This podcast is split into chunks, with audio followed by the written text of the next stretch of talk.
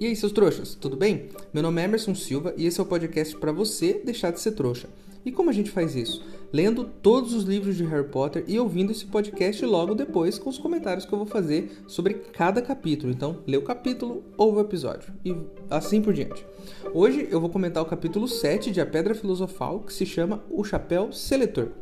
É, antes disso, eu queria abrir uma discussão aqui. A gente já está lendo há tempo, a gente já entendeu toda essa dinâmica e a gente já percebeu que o Harry vai sair da casa dos tios e vai para uma escola.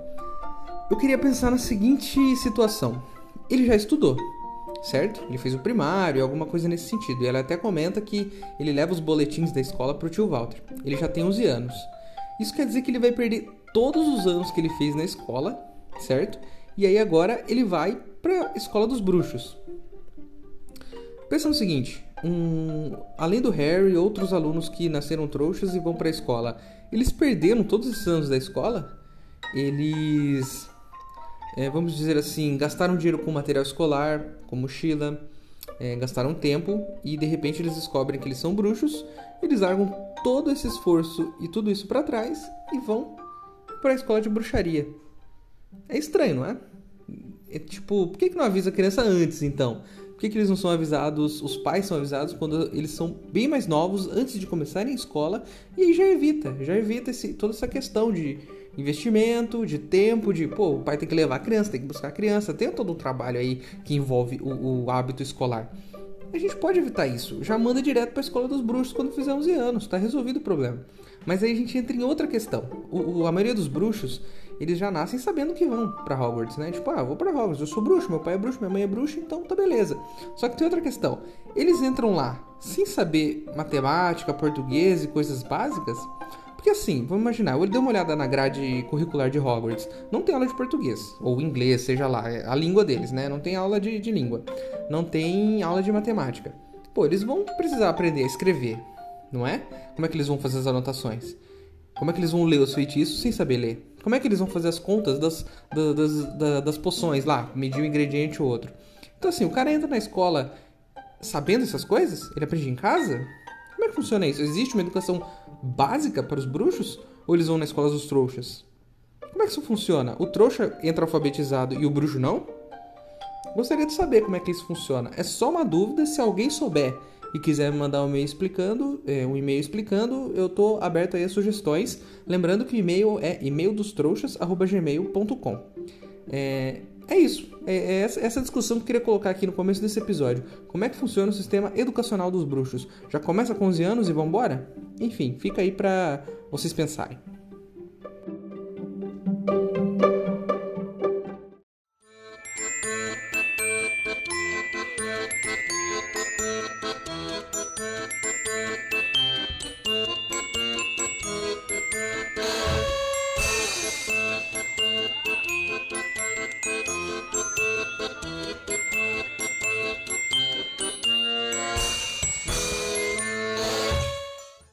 Pessoal, ouvi boatos de que tem um cara aqui no Brasil vendendo Nimbus 2000 por um preço muito bom. Minha ideia é comprar algumas e montar o nosso próprio time de quadribol aqui dos ouvintes do programa. Se você quiser ajudar, o link para apoiar está aqui na descrição do episódio. Lembrando que se você não puder ou não quiser, não tem problema. O mais importante é você continuar aqui com a gente, ouvindo o podcast para deixar de ser trouxa.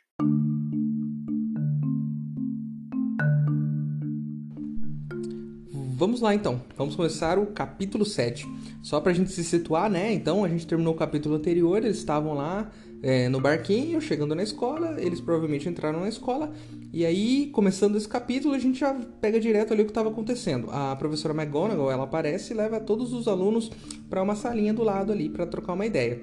O Harry já olha para ela e fala: "Pô, essa mulher tem uma cara de brava, é melhor não, não incomodar essa mulher, senão a gente vai tomar cagada". E eu só gostaria de lembrar que eu já disse isso lá no nosso primeiro episódio. Ela tem cara de brava e ela é a pessoa mais indicada para ser a diretora, porque ela tá sempre com essa cara amarrada. Você já viu o diretor com cara feliz? Eu, por exemplo, quando eu estudava escola, eu tinha um pouco de medo de diretor, porque sempre tava com cara de puto. Eu não tive nenhum diretor que ficava feliz. É só uma questão que eu queria colocar aqui. É, ela tem mais cara de diretora que o Dumbledore. É, mas seguindo, ela coloca os alunos lá na, na, sala, né? E ela começa a explicar. Ela fala assim: ah, suas casas aqui em Hogwarts elas vão ser as suas famílias. Se vocês é, acertarem coisas, ganham pontos. E, seus erros, vocês perdem pontos. E aí no final do ano, a casa que tiver mais pontos ganha a taça lá, é o troféu. É, eles já começam a criar esse sentimento de rivalidade nos alunos. Desde o começo. E, e eu me pergunto, isso é saudável? Porque aí os caras já começam a tretar, logo no começo né? Minha, minha casa é isso, sua casa é aquilo. Então ele já começa a criar esse ambiente. Talvez isso seja uma tática para fazer eles estudarem mais. Mas isso pode ser pela culatra, só não pode ser na porrada, né? A gente nunca viu é, é, isso no, no livro, só não, não me lembro de ter visto isso no livro, os caras saindo na porrada assim na hora da saída, por exemplo. Eles saem na porrada por outros motivos, mas nunca vi os caras saindo na porrada na hora da saída, um te pega lá fora, uma coisa assim. Os caras chegar e, e dar voadora no outro na hora que sai da escola e, e aí chuta e aí vem gente separar. Não vi isso acontecer, mas eu acho que acontece. Só não tá no livro, mas acontece, porque eles ficam criando essa rivalidade o tempo todo. Aí o, o Harry olha pro Rony e fala: Putz, como é que é essa seleção, cara? Enfim, o Rony, eu até dei uma respirada aqui, porque, mais uma vez, o Rony não sabe. Do mesmo jeito que ele não sabia como passar e entrar na plataforma 93 quartos, ele não sabe como é a seleção. Peraí, o cara já tem cinco irmãos lá dentro. Nenhum deles, nenhum, teve a decência de contar como é que faz para ser selecionado. O Rony até disse que o Jorge é, falou para ele que era um processo muito doloroso, né? E que ia ser, e que era muito difícil e tudo mais. Zoando o irmão. Mas em nenhum momento eles falam sério com o irmão. Ah, não, vem aqui, eu vou te explicar. É só zoeira. Ele não pode contar com os irmãos dele para explicar um negócio sério. Porque o moleque não sabe de nada, velho. Ele tá tão perdido quanto o Harry. Aí o, o, o, o Harry olha para os outros alunos e ninguém sabe também. Tá todo mundo perdido. Então, assim, nenhuma dessas crianças conversa com o pai e com a mãe. Os que são bruxos. O pai e a mãe não explicou? Não falou? Olha, quando eu fui pra Hogwarts, seu chapéu. Tá todo mundo perdido. Achei muito estranho isso. É, aí o, alguns fantasmas entram lá na sala. E aí um dos fantasmas a autora descreve como um frei gorducho. Mais uma vez, eu queria pontuar aqui a obsessão da autora com pessoas acima do peso. Só queria pontuar, só para vocês colocarem na cabeça de vocês que mais uma vez ela fez esse comentário. Aí a gente descobre que cada casa tem um, um, um fantasma, né? Cada casa tem um fantasma. E que o, esses fantasmas têm um problema com um tal de pirraça. E eles falam: ah, o pirraça nem é um fantasma. Assim, o pirraça não aparece nos filmes e eu lembro de ver ele nos livros, porque eu já li os livros, né? Essa não é a minha primeira vez.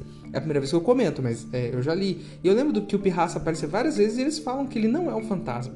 Mas eu não me lembro do que, o que, que ele é, né? É... Afinal de contas, o, pirraça é o quê? Se ele não é um fantasma, o que, que ele é? Aí, depois de toda essa conversa, essa tensão aí na sala, né? Que nessa sala vazia que eles estão, a, a, a professora McGonagall vem e busca eles para eles irem para para eles irem para a sala principal, né? E aí eles entram lá na sala principal e tem velas flutuantes, né? E, e tem o, o, o, teto é um céu, né? O céu todo todo bonito com estrelas e tudo mais. O Harry até acha que é o, o não tem teto na escola, né? E Hermione fala: "Ah, eu li isso, é o teto enfeitiçado para aparecer o céu. Eu li isso em Hogwarts, uma história."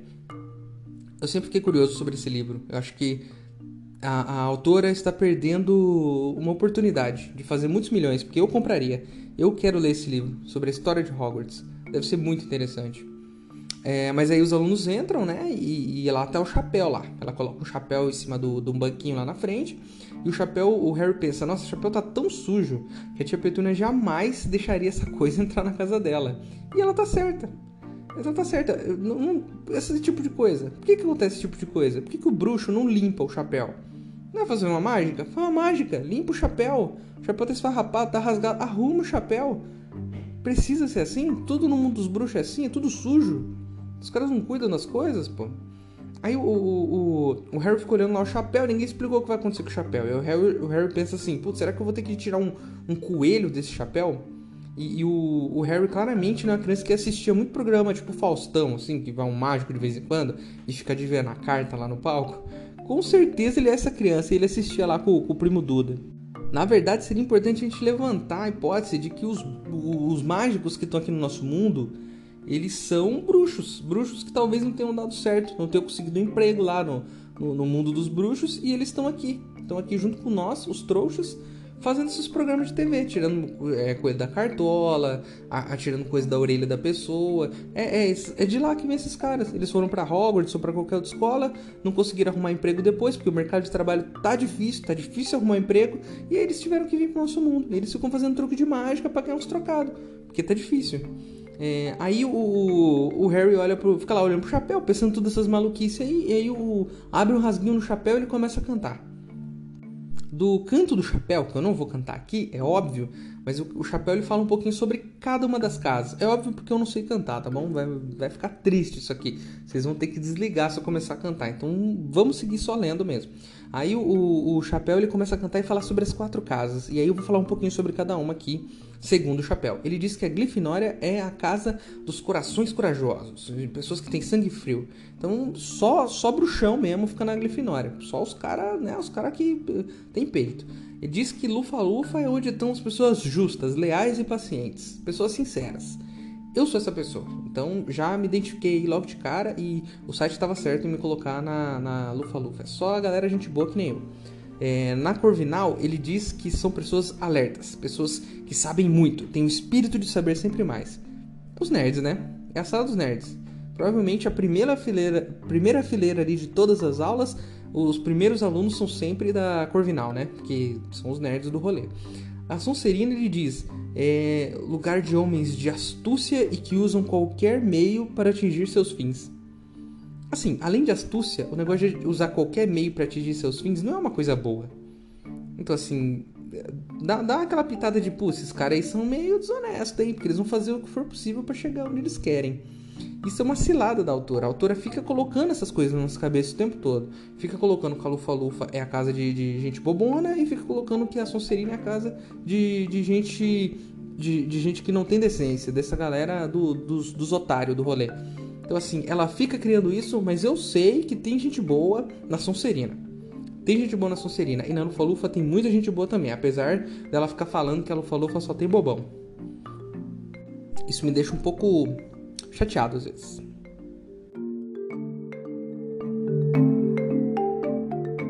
O corredor do terceiro andar do lado direito está proibido a todo aquele que não quiser ter uma morte altamente dolorosa. Ei, seu trouxa, se você está curtindo o podcast, não se esqueça de deixar uma avaliação na ferramenta que você estiver ouvindo, caso ela tenha esse recurso, é claro. Assim o programa ganha uma moral e chega ainda mais trouxas como você.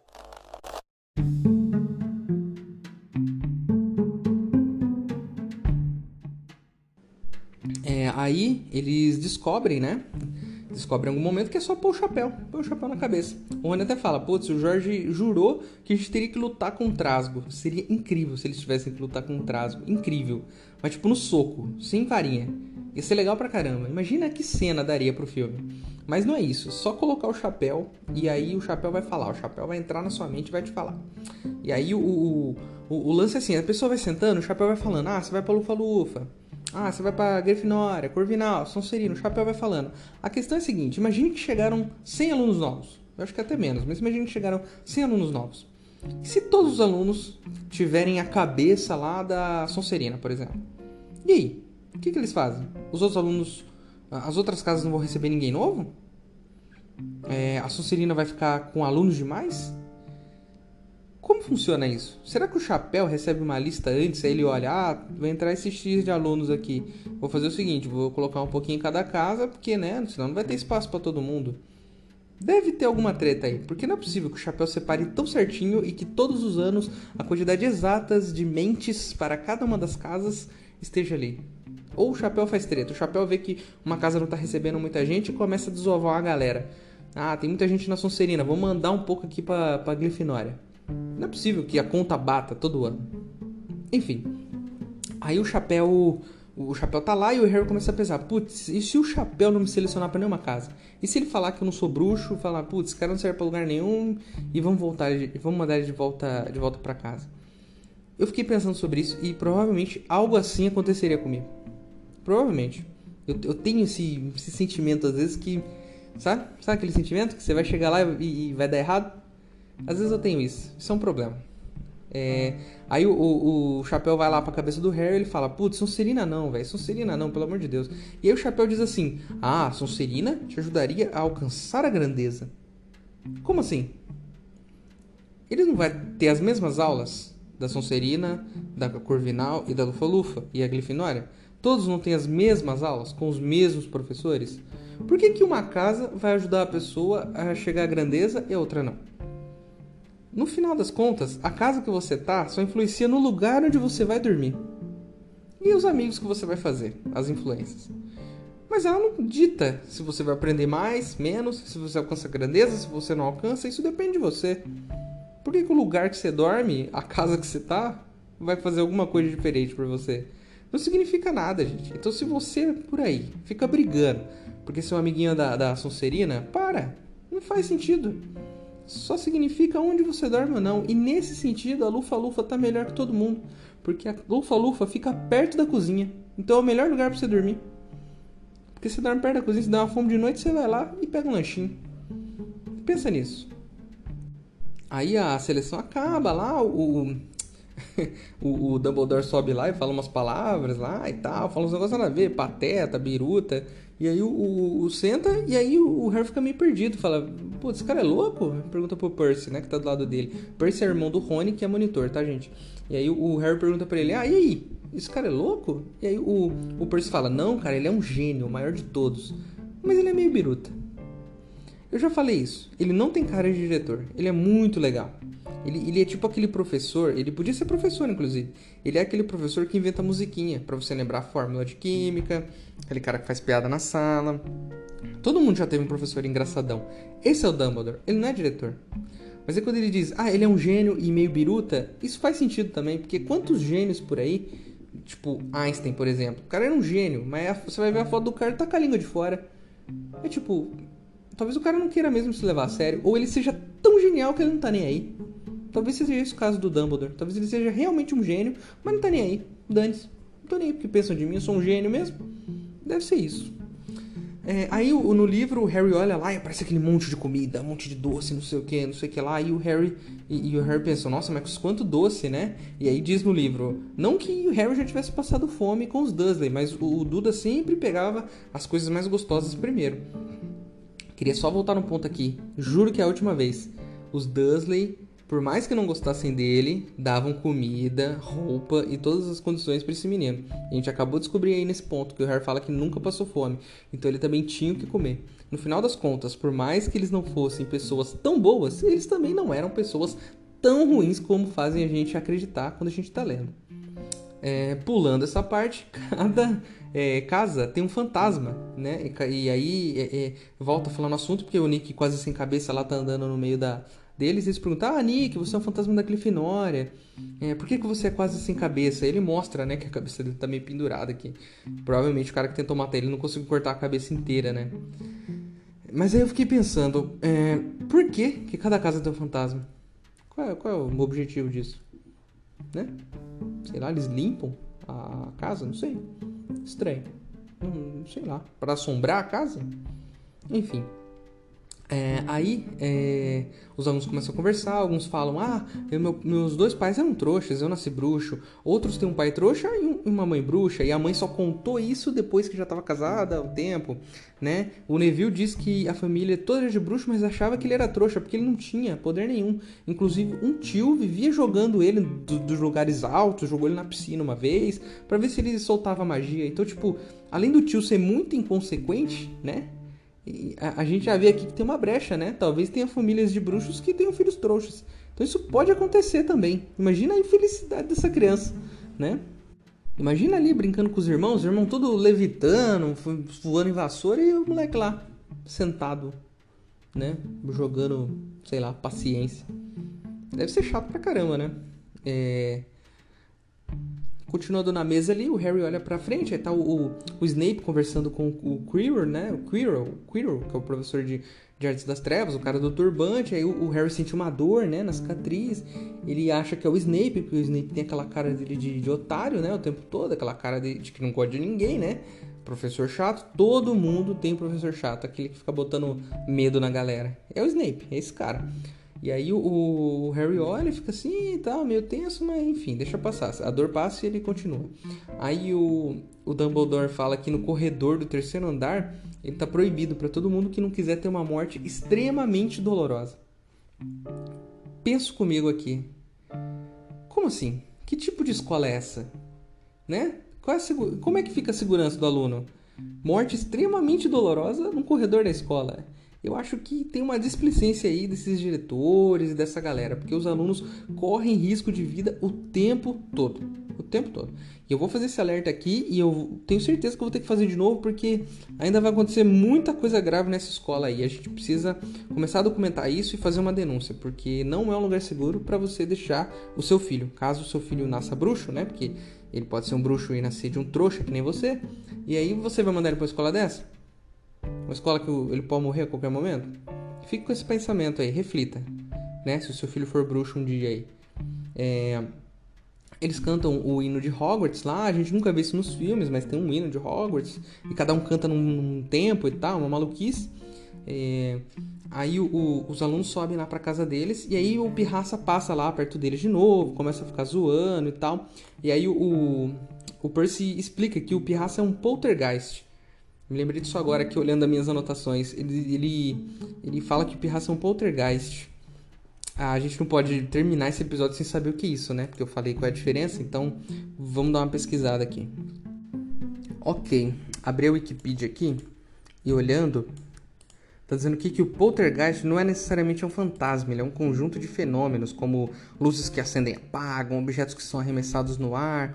Então, assim, não necessariamente é um fantasma, mas a autora provavelmente pegou toda esse, essa loucura de um poltergeist que fica balançando as coisas e colocou em uma entidade chamada pirraça que fica na escola atormentando os alunos. Então, é, não que tenha muita diferença no nosso mundo, mas no livro tem uma diferença. Então, fantasma é só um cara que morreu e o, o, o, Poltergeist é um cara que quer a zona, quer a bagunça, quer fazer. É tipo um Sérgio Malandro, é o fantasma Sérgio Malandro. Ele quer, quer glu-glu e, e, e fazer loucura o tempo todo.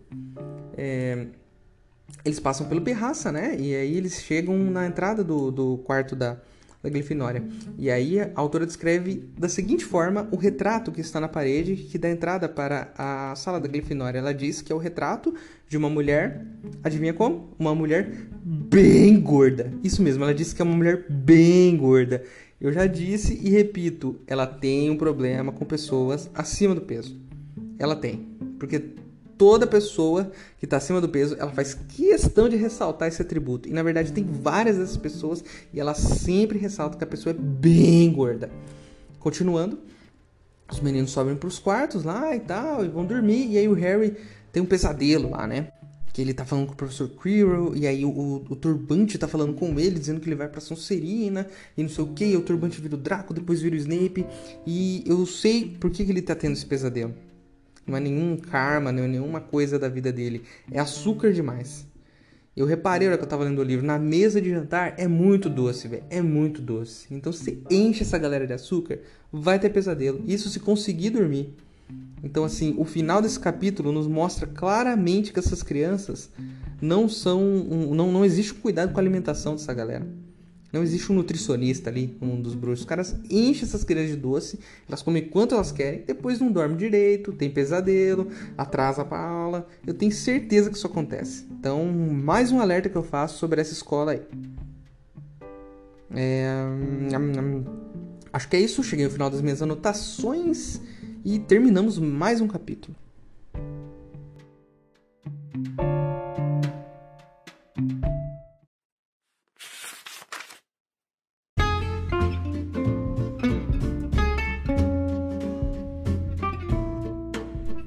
Dumbledore se levantara. Sejam bem-vindos, disse. Sejam bem-vindos para um novo ano em Hogwarts. Antes de começarmos nosso banquete, eu gostaria de dizer algumas palavrinhas. Pateta, chorão, desbocado, beliscão. Obrigado.